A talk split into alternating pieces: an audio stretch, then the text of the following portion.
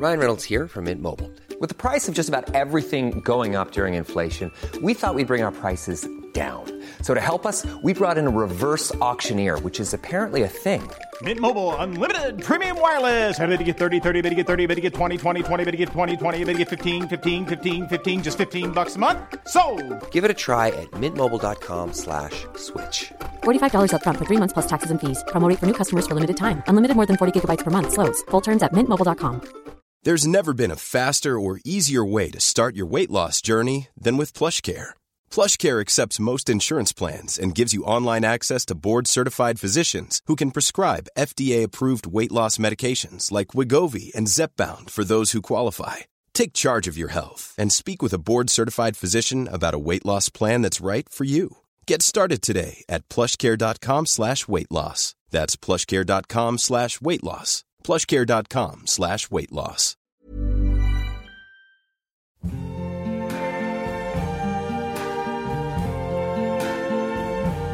I see trees of green, red roses too. I see them bloom for me and you.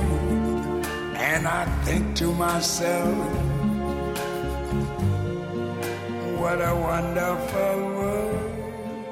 Yo tengo para este episodio algunas reflexiones.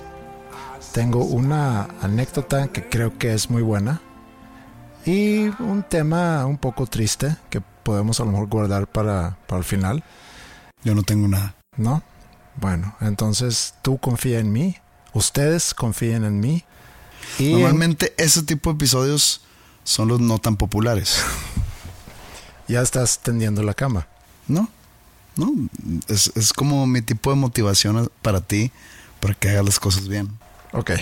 para que le eches más ganas. ¿Te acuerdas que hace mm, dos episodios quizá te conté de un libro que estoy leyendo de un... Del noruego, del noruego. hotelero.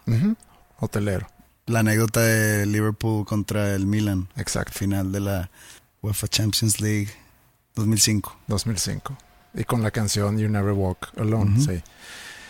El otro día, dada la situación actual, pensé en él siendo él una persona con mucho acelere en sus negocios, comprando hoteles, eh, pues haciendo crecer su negocio cada vez más. Y me dio curiosidad, pues, cómo estará él ahorita. Y nada más lo googleé y vi un artículo que hablaba sobre la caída de su emporio. Estaba perdiendo algo así como 700 mil pesos cada hora su negocio. Cada hora. Lo equivalente a las ganancias de un año las está perdiendo ahorita cada mes. Y obviamente está despidiendo a gente y está viendo cómo reestructurar todo para poder continuar, yo creo que a menor escala. Y él no es el único, obviamente, que está enfrentando esto ahorita. Tanto negocios grandes como negocios chicos están ahorita en una situación donde ¿cómo hago para continuar? ¿Cómo hago para Pero no tienen que ser negocios. Por ejemplo, tú te consideras un negocio, digamos, una pyme. Sí, muy pyme. No, pues pyme, Ajá. dentro de Sí, pequeña claro. y mediana empresa. Ajá.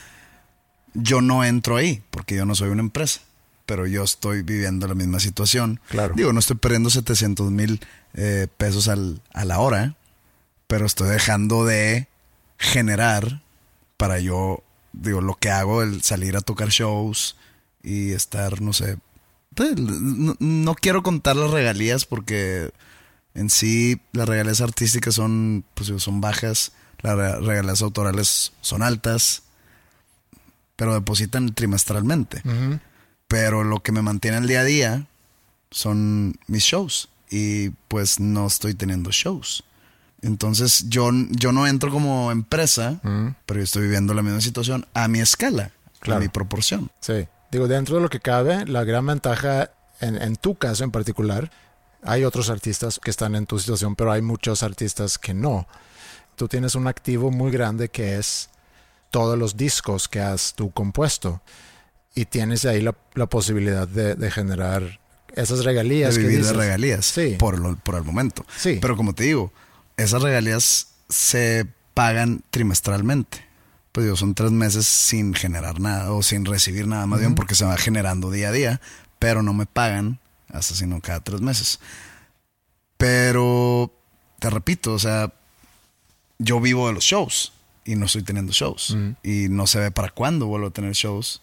Yo leí en el NME, New Musical Express, en la mañana un artículo, no me acuerdo quién lo escribió, pero decía que probablemente hasta... Otoño 2021.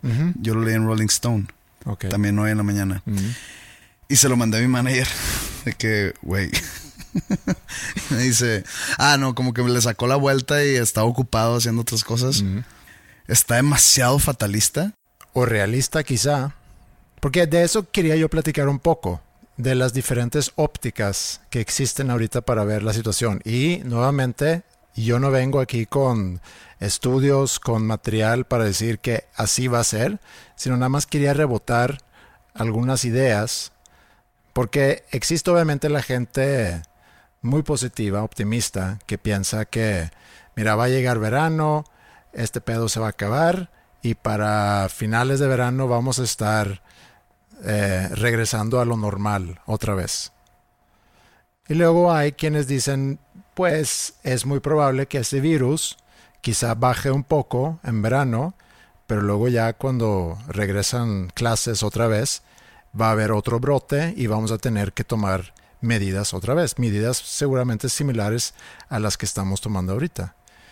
Y luego hay quienes dicen, mientras no haya una vacuna y mientras no haya un medicamento que pueda frenar esto, no hay manera de, que salgamos y que regresemos a algo normal, entre comillas, hasta que eso suceda. Y eso, según pronósticos, sucede en algún momento durante el próximo año. Entonces hay como que diferentes panoramas para ver la situación. Ay, me estoy estresando. Mira, yo tengo un tipo de pronóstico muy personal, muy enfocado a mi vida, en el que digo, a ver, todo va a empezar a abrir. No digo todo va a regresar a la normalidad, porque no creo que todo regrese a la normalidad. No sé si ya tocamos este tema en, en Mm, episodios Yo creo que muchas veces, pero la verdad no me importa. Podemos tocar, Eh, seguir tocando ese tema. van a empezar a abrir lugares o, o a reanudar actividades.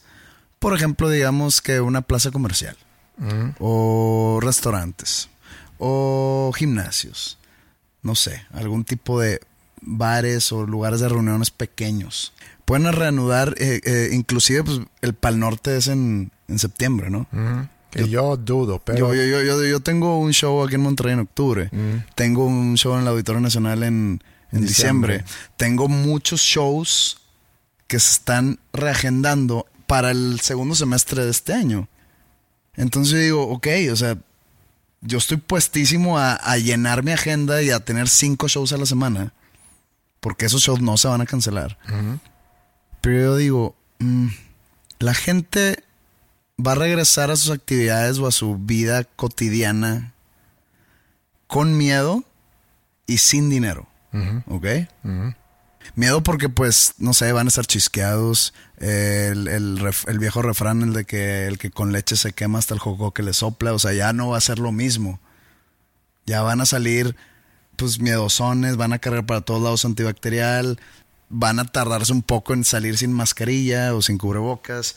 Y aparte, súmale el, el problema económico. Mucha gente no ha trabajado en estas semanas. Mucha gente no va a trabajar en las próximas semanas o no van a estar ganando dinero o no les van a estar pagando o les recortaron su sueldo. En lo último que van a gastar va a ser en un concierto. Ya se hace el Pal Norte, ya se hace un concierto mío, ya se hace un concierto de Yuri. ¿Ok? la ventaja de Pal Norte es que ya vendieron sus boletos. Sí, pero tienen que pues dar ese espectáculo. Sí. O ahorita, o que el del año que entra, pues toda esa gente va a entrar. Sí. Pero pues digo, es un problema también económico para ellos. Sí. Entonces yo ya estoy como que no estoy preocupado, yo me estoy ocupando. Ese tipo de cosas están fuera de mi control. Por lo tanto, yo he entrenado mi cabeza en no estresarme por cosas que están fuera de mi control. Como dice el dicho o aquel adagio de dame serenidad para aceptar las cosas que no puedo cambiar.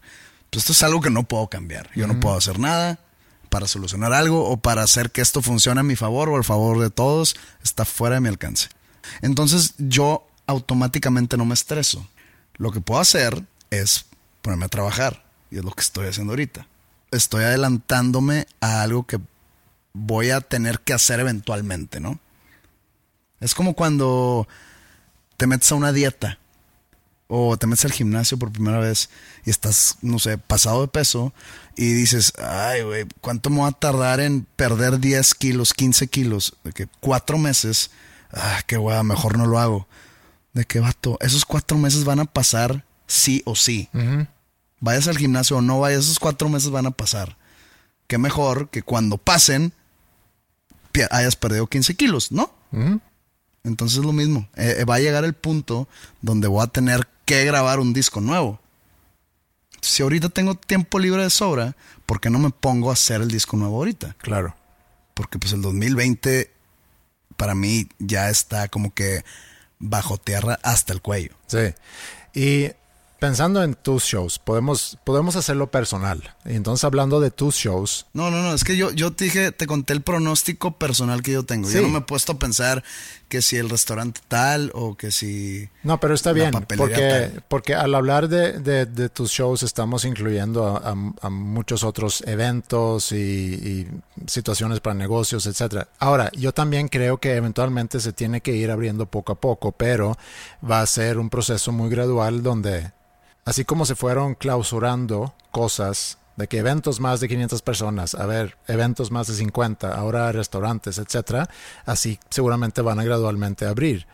Pero lo que, lo que yo no logro entender, y ahí pueden mandar sus mails o comentarios en redes sociales para explicármelo, lo que yo no logro entender es, dada como la situación se ve ahorita, ¿por qué habrá una diferencia tomando en cuenta el pequeño porcentaje infectado hasta ahorita? Si vamos cinco o seis meses adelante, mi lógica me dice que o estamos igual o estamos peor porque todavía no hay una forma de curarlo. O sea, la única esperanza es que exista la inmunidad entre más gente, lo cual va a empezar a Pero se está, frenar. se, está contagiando poca gente a comparación de la densidad de población mundial. O Hasta sea, en Estados Unidos se, se han muerto 20 mil personas. Sí, Son 300 millones de habitantes. Ajá. Y esto no quiere decir que estoy minimizando el problema. No. No. Pero, ok, si hay 20 mil muertos en Estados Unidos, ¿cuántos contagiados están? ¿400 mil? Más o menos, ¿no? sí, medio millón. Medio millón ya. Medio millón de 300. Entonces, para lograr inmunidad, pues eso es muy poco. Sí, Esas personas son in- inmunes. Y aparte, Se si se viene una cepa nueva de este, de este virus, esas personas inmunes ya no son inmunes. Me he topado con algunos artículos que, que hablan sobre algunas vacunas de antaño. Por ejemplo, la de la tuberculosis. Que, digo, creo que en los países tercermundistas o en, pues, en América Latina, siendo un, un continente tercermundista básicamente, empezaban a dar ahí por los años 70s, 80s una vacuna en el brazo para la tuberculosis. sí, en Y- Suecia también. ¿También? Sí. Bueno, le- leí que era mucho el del tercer mundo por la naturaleza de la enfermedad. ¿Tú la tienes? Este, que es una, es una que, que deja como un cráter, ¿no? Ajá, exacto, yo Bueno, tengo es- eso. Pero no me Bueno, acuerdo yo- qué yo- lado yo está. no la tengo. Pero dicen, digo, no sé si me la, me la pusieron o no, la cicatriz no la tengo. Dicen que esa vacuna tiene una forma de refortalecer de manera pues, muy grande el sistema inmune que mata muchos virus similares al de ahorita. Entonces estaban diciendo que esa, e- esa vacuna es la respuesta. Y lo leí en el New York Times. Entonces dicen, pues yo los, yo los leí y dije, esto parece como que un- una prueba y error. sí, Entonces se va a venir todo otra vez, se va a volver a poner de moda el cráter en el brazo. Sí. Y luego también he visto tonteras que si tienes el virus, agarras una sacadora de pelo y te, te, te apuntes en la nariz a lo más caliente que se pueda y que ahí matas el, el virus. Tonteras de esas también de que métete algún, ¿cómo se llaman los donde vas a sudar? sauna. Bueno, que ahí también. Que metas y lo pongas a full y que eso. Yo no mames. Si, si fuera así de fácil. Pero, pero mi reflexión en todo esto es que hay una sacudida muy fuerte ahorita y es un buen momento para empezar a deshacernos de cosas que, pues que a lo mejor estaban destinados a la muerte. Y no estoy hablando de personas, digo, eso sería muy cruel. Estoy hablando de, de negocios, de tipos de consumo. Por ejemplo, en mi caso muy personal, yo ahorita estoy haciendo un análisis de los proyectos y negocios que estamos haciendo. Bueno, ¿cuál quizá ahorita es buen momento para, para cerrarle la llave y, decir, pues hasta aquí? que a lo mejor los que no están destinados a sobrevivir a esto, y otra vez, no estoy hablando de personas, estoy hablando de, de proyectos, negocios, eh, pues que a lo mejor ya tuvieron su momento, porque también hay que ver siempre la historia en una perspectiva bastante más grande que nada más 10 años o un año o inclusive 50 años, hay que verlo en una perspectiva muy grande. Va a cambiar la idiosincrasia social totalmente. Yo también creo, parte de mi reflexión es eso. También leí por ahí que estaban comparando mucho el efecto que tuvo cuando salió el SIDA o el VIH Ajá. en los ochentas. Que digo, para ponerlo de manera coloquial, que se popularizó el SIDA. Entonces mucha gente dejó de tener sexo por miedo. Después de que estaba creciendo la población infectada, mucha gente dejó de tener sexo. Y así fue como empezó el boom de la pornografía. La pornografía sustituyó el sexo, el sexo real, pues. Entonces la pornografía se hace tan popular desde ese entonces que parece que llegamos ahora en el 2020 y estamos viviendo esto y va a suceder algo similar, pero ahora va a ser el contacto social, el contacto personal, va a cambiar totalmente. Sea, después de esto algo va a suceder. Lo que era en el sexo en los ochentas, ahora va a ser la convivencia social. Va a cambiar totalmente ese comportamiento de la gente. O sea, ya vas, te van a hablar, oye, pues cállate a la fiesta, este, vas a una fiesta grande, ah, ya la vas a pensar dos veces. Hay un eh, cirujano plástico en los 50 que se llama Maxwell Maltz y él notó que sus pacientes normalmente se tardaron alrededor de 20, 21 días, más bien 21 días, Formar un hábito. en acostumbrarse a su nuevo, a su nueva nariz, por ejemplo. O a quienes había amputado algo, sentían ese phantom limb, o ese, que hace cuenta que amputas la pierna y, Sí, y sientes sigues- que todavía tienes la pierna. Ajá, por 21 días. Y luego ya reflexionó sobre eso y llegó a la conclusión que sí, yo también me tardo unos 21 días en formar un hábito. Mínimo 21 días. Mínimo 21 días. La conclusión es mínimo 21 días, pero también fue, sonó mucho esa reflexión o estudio de él, o no sé cómo lo documentó, que se creó como un mito que te tardas 21 días en... en Pero eso gracias a los motivadores, ¿no? Sí. Tony Robbins y Ajá, todos ellos esos que dicen, "Ven, son 21 días para crear un hábito. Mm, Ellos se inspiraron mucho en él. Y aparte es un... Quieres hacerlo comercial, tienes que ser los 12 hábitos, los 21, los, las 10.000 horas de, de Gladwell, por ejemplo. O sea, tienes que empaquetarlo bien para venderlo. ¿No era Gladwell el que hizo eso? ¿O sí? Sí, Malcolm Gladwell es lo de las 10.000 horas. No, en Outliers, ¿no? Es que no, no leí eso. Pero hubo otros estudios realizados como inspirados en, en- en los estudios de, de Maltz que lo investigaron quizá más profundo y llegaron a, en promedio, son 66 días, dos meses, más o menos, 66 días para que tú formas un hábito nuevo. Ahora, aplica eso. Ahorita- depende del hábito. Sí, pero en promedio, entre... O sea, es diferente, no sé, tomar un litro de agua al día a crear una conciencia de hacer ejercicio diario.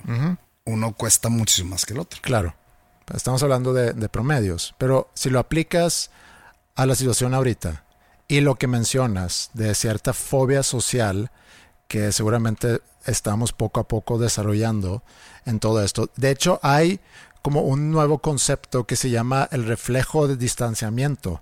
Si tú ves ahorita una película o si tú ves una foto de un agrupamiento de mucha gente, ahorita tu instinto es, a ver, sepárense, no estén tan de cerca. Como que ya lo tenemos en, tan poco tiempo, porque ya estamos en la quinta semana, ya estamos concluyendo la quinta semana de este encierre aquí en México, y ya estamos formando este, este reflejo. Así, yo lo he notado.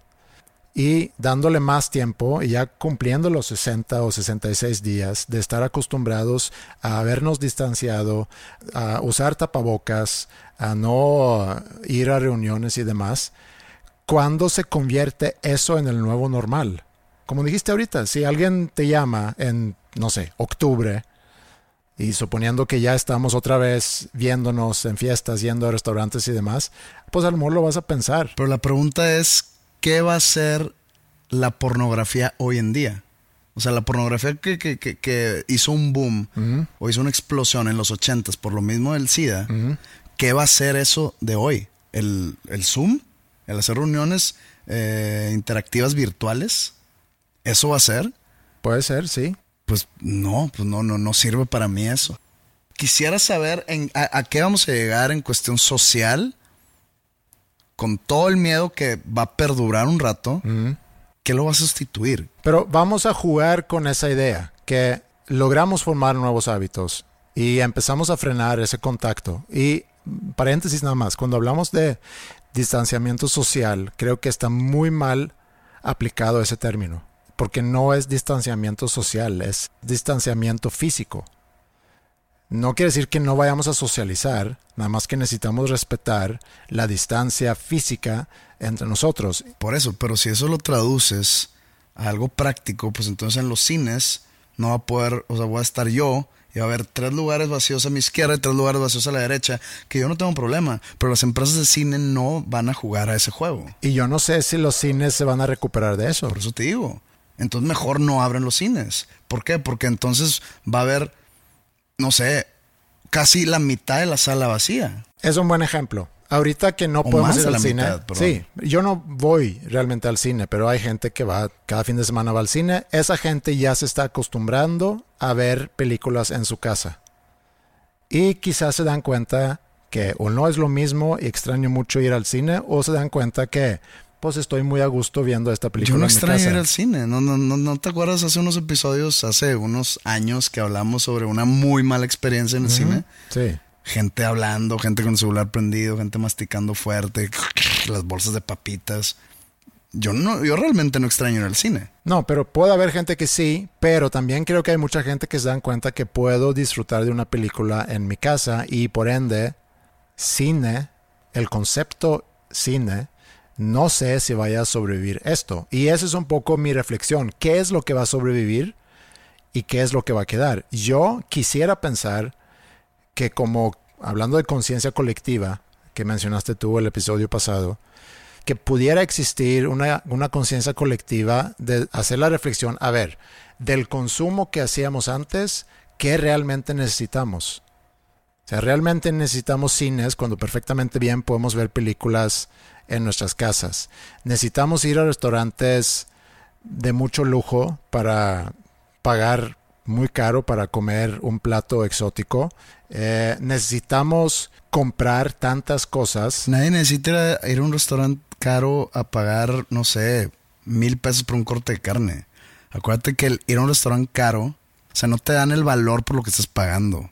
O sea, el ir a un restaurante caro a pagar esos precios, estás haciendo una declaración al mundo o a la sociedad que a ti te alcanza ir a ese lugar. Que yo creo que va a ser peor visto saliendo de esto. Pero, por ejemplo, pues una fonda de tacos o un restaurante de comida rápida. Eso, pues digo, no estás haciendo ningún tipo de declaración, ¿verdad? No, no, no. Y e, ellos probablemente van a sobrevivir. Hay restaurantes ahorita que siguen abiertos, donde tú puedes hacer el pedido, pasas, pagas y recoges y vas a tu casa, porque tienen la infraestructura que les permiten, porque son negocios chicos y pueden hacer eso. Pero si tú tienes un local que no tienes la el tipo de menú que se presta para mandar a casa, donde gran parte del ingreso también es el alcohol que vendes Normalmente en esos restaurantes es el alcohol los que los mantienen. Entonces, pues, y estás con una renta de quizás 100, 200 mil pesos al mes y una nómina alta, o sea, ahí sí bailaste. Entonces ahorita estamos en un proceso todos de formar nuevos hábitos, desacostumbrándonos a la vida que teníamos antes. Y lo estuve rebotando con algunos amigos en Suecia sobre eso y preguntándoles, bueno, ¿ustedes qué piensan? Y uno de ellos dijo que pues el ser humano también es un basic bitch. En el sentido, no sé cómo traducirlo, pero somos como esclavos muy básicos. La comodidad que teníamos antes es lo primero a lo cual queremos regresar. Y no quizás seamos capaces de hacer esta reflexión y decir, mira, ¿qué puedo yo cambiar en mi vida para contribuir, para ser un mejor contribuyente a este mundo, a este planeta? Mi expectativa es que quizá pueda haber ciertos cambios que beneficia al planeta y que beneficia al mundo, pero también tengo muchas dudas porque el ser humano en su esencia es muy competitivo y aunque hay mucha gente perdiendo mucho dinero ahorita, vamos a empezar de nuevo y los que ahorita tienen lana van a ir a comprar esas empresas que tronaron y vamos a empezar el mismo ciclo nuevamente. Pues mira, no me he puesto a analizar así, a fondo, a, no sé, ni a largo ni a corto plazo. Me he enfocado mucho en mi situación porque es lo que yo tengo en la mano y es lo que realmente me interesa al principio, sin querer sonar de que primero yo, luego yo, sino pues es lo, lo que automáticamente es lo que te preocupas. Pero pues yo creo que no va a ser lo mismo. En ningún tipo de índole ni de rubro va a ser lo mismo. Va a haber menos consumo, como tú dices, de, de ir a restaurantes. Eh, muchas empresas medianas, incluso grandes, es sabido por amigos que empresas grandes, importantes, que generan mucho, que, que facturan mucho al año, están a nada de llegar a la quiebra porque no hay flujo, sí van a pasar cosas así. Eh, lo, que dicen que, hubo el rumor ese que China creó el virus para que perdieran eh, las empresas de inversión extranjera dentro de China, empezaron a perder valor, para entonces ellos llegar y comprar el gran mayoría de las acciones de dichas empresas y China ya es dueño de todas las empresas que operan en su territorio. Digo, es una teoría de conspiración, pero es interesante. Entonces, eso es lo que tú estás diciendo, que va a llegar gente con más dinero a comprar todas esas empresas que están quebrando y el 1% se va a hacer todavía más chiquito. Sí. Y también júntalo con que los que son muy dados a invertir y a poner en riesgo su capital, pues a lo mejor van a pensar dos veces porque ven que con el simple hecho que un pendejo en China se comió un murciélago, pues ya valió madre todo.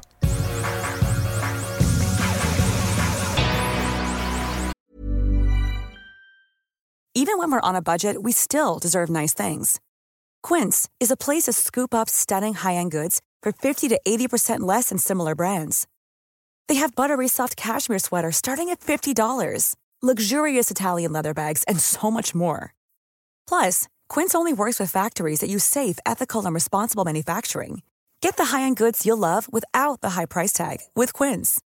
Go to quince.com/style for free shipping and 365-day returns. Hey, it's Ryan Reynolds, and I'm here with Keith, co star of my upcoming film, If, only in theaters, May 17th. Do you want to tell people the big news?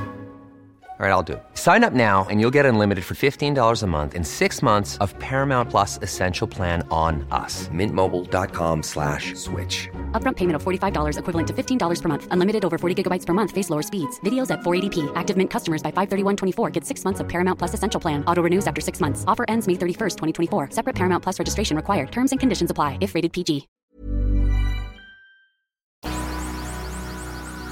El otro día vi un documental sobre Diego Armando Maradona y sobre todo su época en, en. Yo no sabía, porque yo pensé que él había llegado a Napoli después del Mundial 86, pero llegó creo que un par de años antes inclusive. Él estaba jugando en Barcelona, como que no le funcionó. Lo compra Napoli, que en aquel entonces era un club de medio pelo, pues como que jugando en el fondo de la liga en Italia lo compran, no dudo que haya sido con, con dinero de, ¿De, la, mafia. De la mafia en, en, Nápoles, se dice, ¿no? Nápoles. Empieza con su llegada a Nápoli. Y en el primer año creo que terminan como séptimo lugar, octavo lugar, que es un gran logro para el club en la temporada 84-85. Y luego ya llega la temporada 85-86 y ganan la liga y ganan la copa en Italia. Y luego se van al Mundial 86 y yo creo que pues, no hay nadie escuchando esto que no sabe lo que pasó en el Mundial en el 86 aquí en México, que fue el Mundial de, de Maradona. Jugaron contra Inglaterra en cuartos de final, donde mete ese gol de mano Do- dos goles mega legendarios. y el gol donde corre de, de media cancha y se burla de todos. Y además en un partido contra un país contra quienes habían estado en, en una situación bélica unos años anteriores. La guerra de las Malvinas, que fue en el 82. 80, y- sí, 82. 82, 83. sí, que es una islita que queda pues fuera de Argentina y pues, no fue muy difícil para Inglaterra ganar esa guerra. Entonces, unos cuatro años después, se juntan en el Mundial, eh, en cuartos de final. No me acuerdo el resultado, pero queda, queda El Argentina. 86 yo no lo viví. O sea, el mundial del 86 no me acuerdo de nada porque o sea, sucedió. Yo tenía 5 años. Sí, yo me acuerdo muy bien. No jugó Suecia, ¿verdad? No, Suecia no jugó 86. Suecia sí jugó en el 90. El Italia 90 fue mi primer mundial. Y casualmente me acuerdo más de Italia 90 que de muchos de los mundiales más recientes. No sé cuál sea ese fenómeno. ¿Cómo le fue a México en ese mundial? No jugó. ¿No jugó 90? No jugó en ah, por 90 el por los cachirules. Ajá, por los cachirules, claro. Pero yo, en más o menos en ese año, fue cuando empecé a descubrir el fútbol.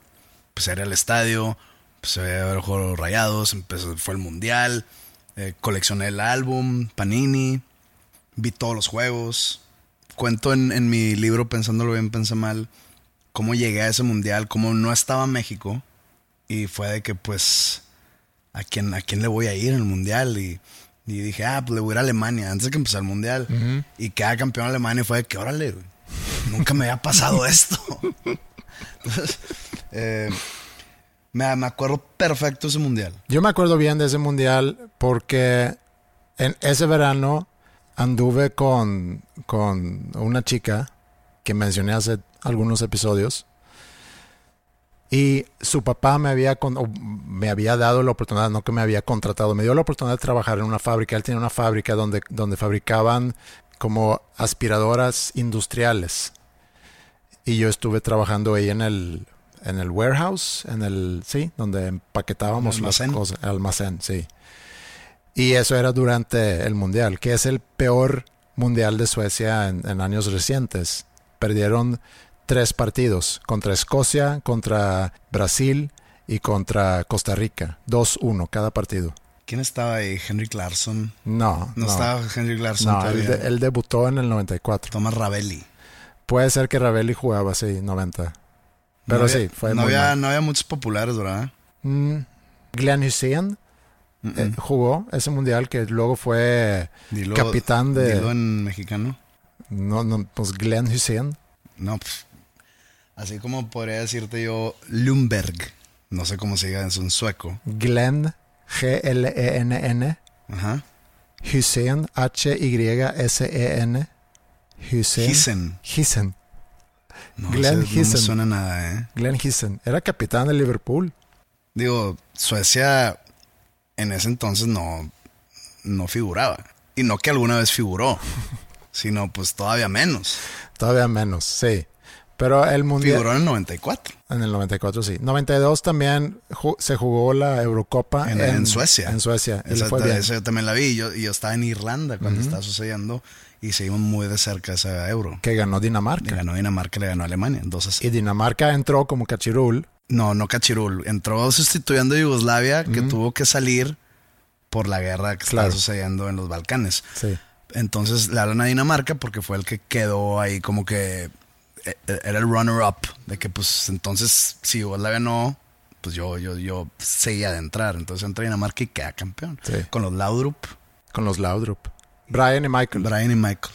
Regresando al Mundial del 86. Queda campeón Argentina.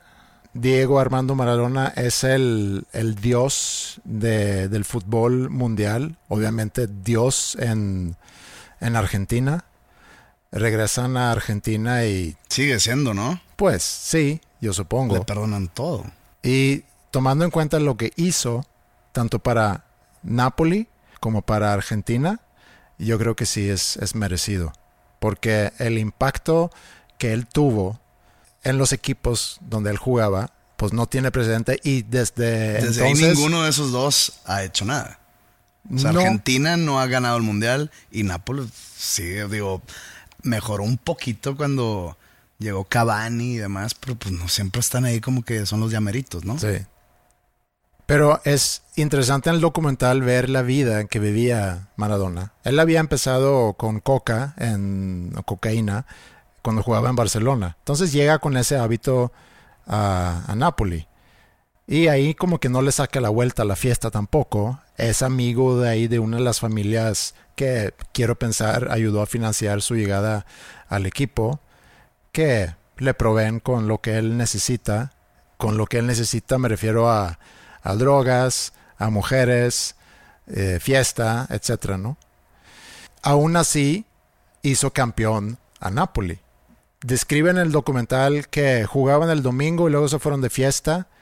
Para el miércoles más o menos se empezaron a, desintoxicar para estar listos otra vez para el partido del domingo. Si lo comparamos con cómo viven hoy en día los atletas, yo creo que es un mundo muy, muy diferente.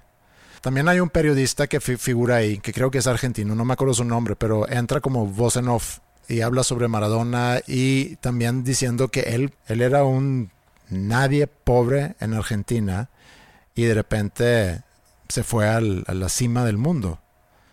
Y lo que eso hace con una que persona. sucede mucho, ¿eh? Pero en el caso de Maradona creo que es nadie lo ha vivido como lo vivió él.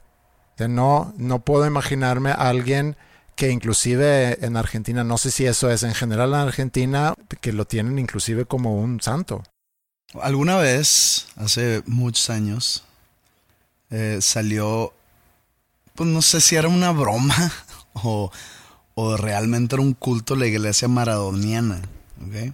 Y yo estaba en casa de un amigo, estábamos viendo de hecho un partido de fútbol, no recuerdo cuál, o si era un mundial o no, no me acuerdo, que me inscribí a la iglesia maradoniana. Yo, a mí Maradona me da igual, ni soy fan, ni me cae mal, me da risa el señor, inclusive con lo que se aventó ahora en Rusia, que sale en los palcos, pues no sé qué era, si borracho o drogado. Pero no- nunca, nunca he sido muy fanático de... Digo, lo vi jugar muy poco, lo vi jugar eh, en el Mundial 94, que lo sacan a mitad del Mundial porque salió positivo de una prueba de drogas, no me acuerdo qué droga, pues supongo que es cocaína. Eh, lo vi jugar muy poco, muy, muy, muy poco. El- lo vi jugar en el 90 también. Pero pues yo me acuerdo que todo el mundo, no, que Maradona, Maradona. Yo pues veía los juegos de Argentina y pues no veía a Maradona haciendo gran cosa. Como que el peso del equipo lo tenían otros jugadores. Entonces pues nunca fui muy maradoniano, pero me inscribí a la iglesia maradoniana. Es por internet, ¿no? Puse mi correo, puse mi nombre, puse, no me acuerdo si en un cuestionario o una forma. Y me llegaban correos, ¿no? De que hoy se celebra el día que metió el gol no sé qué. Y, y- y dije, como que se me hace que la cagué en meterme aquí. Y ya puse que unsubscribe y adiós. Pero alguna vez fui parte de la iglesia maradoniana. Mira. Existe. Entonces. Existía. No sé si, si exista hoy en día, no, pero a tal grado que. pero hay una página de internet. Sí. y él, hace campeón a, a Napoli, hace campeón a Argentina y hay una anécdota muy buena. Él tiene un agente, o tenía a su agente, Guillermo Coppola, que es un hombre de negocios de Argentina que creo que tenía varios jugadores. Y entre esos jugadores estaba Maradona, supongo que su, su, ¿cómo se llama? Gallina de oro, ¿no? Y antes de irse al Mundial, en el 86, le dice a Coppola, quiero, quiero un Ferrari. Pues ahí tenemos el Testarossa, ¿para qué quieres? No, no, no. Vi que salió uno nuevo que van a hacer que es F40. Y nada más van a ser 40 y yo quiero uno de esos. Pues está, está muy difícil que te pueda conseguir. Tú consígueme uno. Y ya se despiden y se va alejando Maradona y de repente se voltea y dice, nada más que lo quiero negro. Y se va. Y Coppola dice, ¿cómo voy a conseguir un Ferrari que aparte están haciendo nada más 40 y aparte este lo quieren negro? No hay manera. Pero bueno, déjame intentar, voy a ir con Ferrari, con el Don Ferrari, y le voy a, le voy a decir que pues Maradona quiere un Ferrari. Hace la cita, va a Monza, ve ahí todos los carros que tienen y al señor Ferrari le dice, quiero un F40 para, para Maradona. No, pues es que el F40, nada más voy a hacer 40, va a ser mi último, mi último regalo de diseño de carros nuevos y tengo una lista de mil personas que están en espera de comprar este. Pero pues es para Diego, es para Maradona. No, no te lo pido regalado, pero véndeselo. ¿Cuánto es? Unos 470. 470 mil dólares. Ah, bueno, está bien. Te lo voy a comprar. Bueno, ok. Está bien, te lo voy a vender. Perfecto. Última cosa nada más. Lo quiere en negro. ¿Cómo que lo quiere en negro? No, no hay, no hay manera que vamos a producir un Ferrari color negro. No existe, jamás va a existir. Ferrari es rojo. No hay otra. Ahorita hay diferentes colores, pero en aquel entonces nada más había rojo. Dice, mira, te voy a explicar algo. Tú me lo vas a vender. Tú ya dijiste que sí. Diego va a agarrar ese carro, va a ir con el taller no sé qué en, en Nápoles y le va a pedir que le pinten negro el carro. Entonces, ¿qué prefieres? ¿Hacerlo bien ustedes o que lo haga Maradona en un taller X en Nápoles? No, no, no, está bien. Déjame hablar con los ingenieros. Vamos a hacer un Ferrari F40 negro. Bien. El Mundial termina, Argentina campeón, regresa Diego a, Argentina, lo festejan como Dios en Argentina y luego ya va de regreso a Italia. Y están en, en el aeropuerto, en, en, Nápoles, y ahí en el aeropuerto está Coppola con Ferlaino. Ferlaino es el presidente de Nápoles en aquel entonces. Y no tenía una buena relación con Maradona. Están ahí esperando, ahí está el F-40. Negro. Negro. El Ferralino dice a, Coppola, oye, ese carro es, es para Diego. Uf, un gran carro.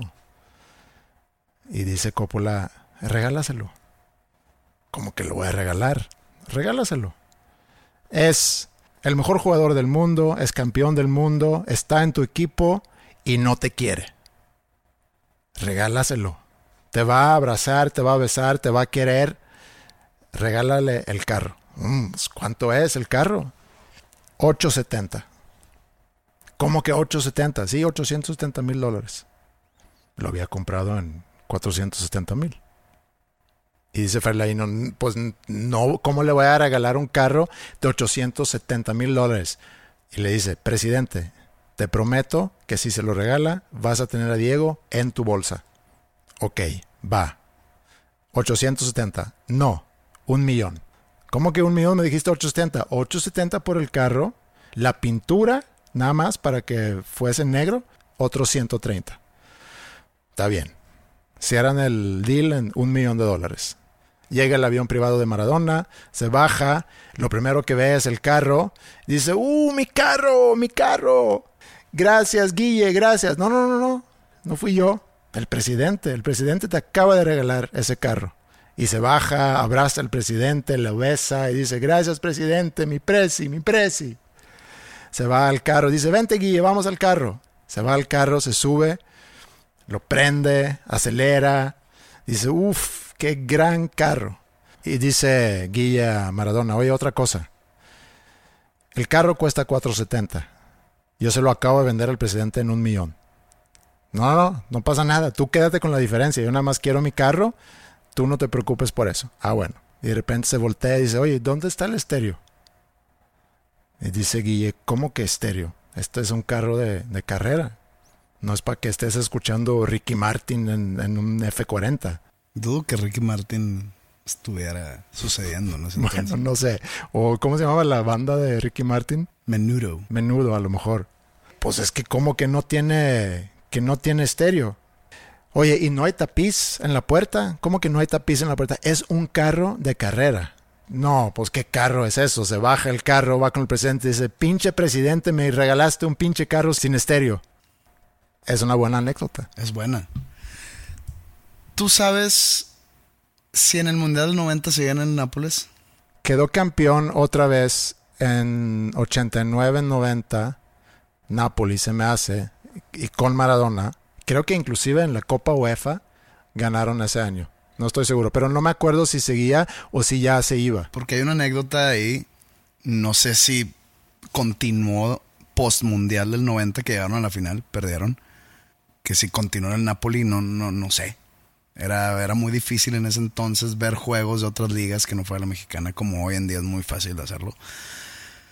Pero jugaron la semifinal contra Italia en Nápoles.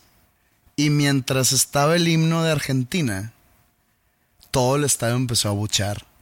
Y se le, toman a las caras de los argentinos pues cantando su himno. Bueno, creo que el, himno de Argentina no se canta. O por ejemplo, escuché por ahí que el, que el intro del himno de Argentina, que es instrumental, es lo que pasan en las justas deportivas que no tiene, no tiene letra. Entonces los argentinos en muy su, su onda de barristas lo hacen de que, oh, así como nomás cantando la melodía. Y la cámara se le pone a, a Maradona en, en- en su cara y se le ve cómo les está mentando la madre a toda la gente de, de Nápoles. Hijos de puta, hijos de puta, se le, se le leen los labios. Entonces, pues es también una buena anécdota de que, pues, tanto le da Maradona le- a la ciudad de Nápoles, futbolísticamente hablando, para que cuando va a jugar contra Italia le estén mentando su madre. Bueno, o le estén, le estén faltando el respeto al himno de su país. Sí. Hay otra, hay otra anécdota también así muy... Sale eso, perdón, sale eso ¿Sí también sale en el documental, sí. Pero hay, hay otra hay- otra anécdota chistosa que no, no tiene nada que ver Maradona, pero tiene que ver la selección de Costa Rica. Ok. Eh, pues en ese entonces no era tan importante, digamos, los, los jerseys, ¿no? Los jerseys. O sea, no, no que no eran importantes, sino no se vendían en todos lados. No era como que un ingreso brutal de mercancía para el- o, o los equipos o las selecciones. O sea, muy pocas, muy pocas selecciones tenían marcas tipo eh, Nike. Es más, creo que la Nike todavía ni entraba. Adidas, Umbro, creo que la Umbro acaba de ser eh, nueva y nada más tenía la selección de Inglaterra. Pero entonces Costa Rica creo que fue su primer mundial. Hay una historia que no, no sé bien el por qué, pero viajaron sin camisa visitante. ¿Ok? Nomás tenían la roja. Y no sé si fue porque pues pensaron que nomás iban a durar tres juegos y creo que en los tres juegos ya les habían dado que ellos iban a jugar con, la con el jersey rojo. Entonces llegan a su, a su juego de octavos de final y no tenían jersey de visitante. El juego era en Turín. Entonces fue que madres, ¿qué hacemos? No, pues este, no sé, que, y que la Juventus dijo, pues a mí me sobran algunas camisas que no están todavía parchadas, o sea, no, no, no tienen de que el, el logo de la Juventus, ni número, ni nada, nomás una camisa de la Juventus de rayas negras y blancas. Y que Costa Rica dice que pues venga, por eso jugaron con jersey de rayas negras y blancas, porque la Juventus les regaló los uniformes. Ah, mira. Eso era Costa Rica, Costa Rica. que eliminó a Suecia, Sí, Costa Rica pasó a los playoffs junto a Brasil, ¿no? junto a Brasil, de ese grupo. Sí. Eso fue la historia de, de Maradona. Hablando de ir preparados a un mundial, cosa que no fue el caso de Costa Rica. Hace años escuché yo una plática de Chucho Ramírez, que ganó el mundial con los sub-17. En Perú, 2005, ¿no? Sí. Y cuenta en la plática, pues, toda la preparación para ir a este mundial. Y en algún momento él pide trajes que él quiere portar en cada juego. Dice, quiero un traje por juego. Quiero siete trajes. Y alguien que toma el pedido dice, a ver, uno, dos, empieza a contar los juegos, ¿no? Dice Que está la final. siete trajes. Vas a llegar a la final. Obviamente vamos a llegar a la final. Y hay una escena también en ese documental, cuando está en el túnel, en el 86, antes de salir a la cancha. Están ahí como que brincando, preparándose, esperando la señal para poder salir a cancha. Y se oye como los jugadores de Argentina están ahí echándose porras. Y uno dice, no sé si es Maradona, pero dice, aguanten, aguanten. En dos horas somos campeones del mundo. Y con esa actitud vas a ser campeón del mundo. Algún día vamos a recibir dinero por hacer este podcast, Andrés. Algún día.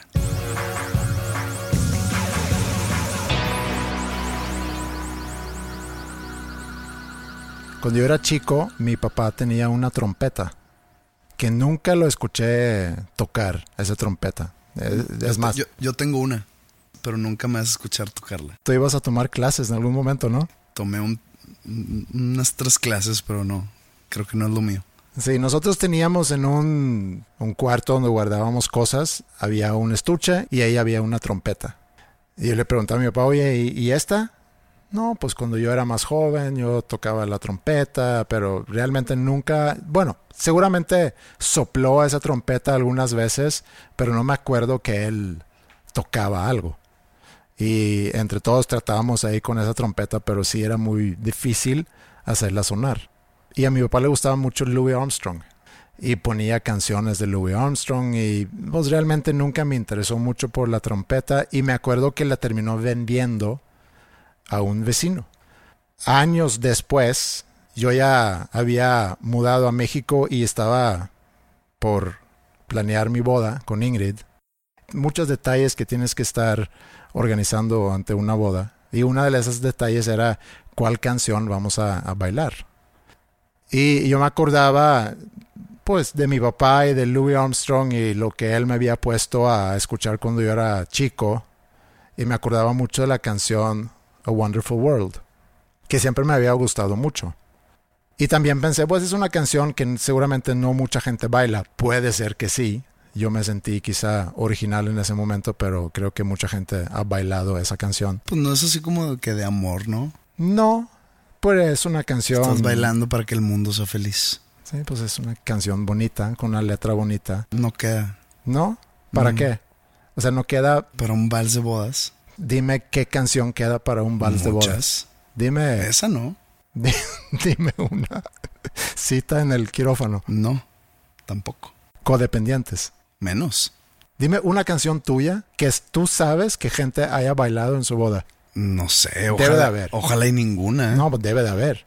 No, no, no, no tengo nada que se le acerque un nada a una canción de boda. Háganme un favor. Escriban, Y si tienen video, manden. ajá, por favor, cuando bailen en su boda, una canción en- bajo la autoría de Pepe. Dudo mucho que exista una boda que haya ba- bailado una canción mía. Mm, No lo veo sucediendo. Más común en funerales, quizá. En un funeral probablemente sí. Pero no, no lo veo sucediendo. ¿Qué canción es buena para un vals? I could spend my life just to hear No, la de- you breathing. Esa que es Aerosmith, ¿no? Sí. O la de Chicago, ¿no? La de You're the meaning in my life. You're the inspiration. También. O la, ah, había una de Boys to Men, ¿no? ¿Te acuerdas de Boys to Men? Sí. And I swear by the moon and the stars and the sky, the sky, I'll be there, Sí. I'll be there. Gran hit en el 93. No sé, no me acuerdo. Yo creo que sí. Es noventero. Ujú. Sí, también. Pero te equivocaste de a madre tú, ¿eh? Bueno, pero es una buena canción con un, con un mensaje bonito. Digo, pues hubieras puesto Paradise City. También es una buena canción. o Girls, Girls, Girls de Motley Crue. Mm. O Patience, porque sí es una canción que habla sobre lo que muchas veces necesitas en un matrimonio. ¿Y si está enfocada esa canción al matrimonio? ¿O alguna relación interpersonal de pareja? No, nada más habla sobre que se requiere paciencia. All we need is just a little patience. Correcto. Buena canción. Buena canción también, la de A Wonderful World. Y volví a escuchar eh, esa canción el, otro día. Y pensé en mi boda y pensé también en, mi papá. Y ahorita mi papá está pasando por un momento muy complicado. Y curiosamente que hablé de él en la semana pasada. Y, dije que no sé cuándo voy a, volver a ver a, a mi familia. Y también dije que pues, hay mucha gente que está en esa situación ahorita, que no pueden ir al hospital a visitar a un enfermo por riesgo de contagio y que a lo mejor no tienen la oportunidad de ni siquiera despedirse de un ser querido por las restricciones que existen ahorita. Y bueno, ahorita mi papá está en una situación delicada, no tiene que ver con coronavirus, pero, pero quisiera terminar el episodio de hoy con The Wonderful World como un pequeño un pequeño tributo. Un pequeño tributo, un pequeño homenaje, esperando que mi papá se recupere pronto y que, que lo pueda volver a ver. I see trees of green, red roses too. I see them bloom for me and you. And I think to myself, what a wonderful world.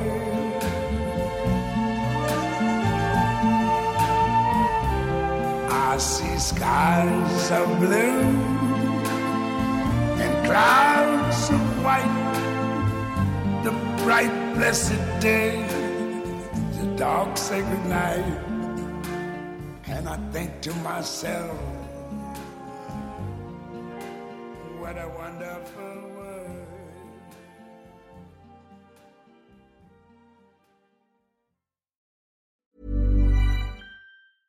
Planning for your next trip? Elevate your travel style with Quince. Quince has all the jet setting essentials you'll want for your next getaway, like European linen, premium luggage options, buttery soft Italian leather bags, and so much more. And is all priced at 50 to 80% less than similar brands. Plus, Quince only works with factories that use safe and ethical manufacturing practices. Pack your bags with high-quality essentials you'll be wearing for vacations to come with Quince. Go to quince.com/pack for free shipping and 365-day returns.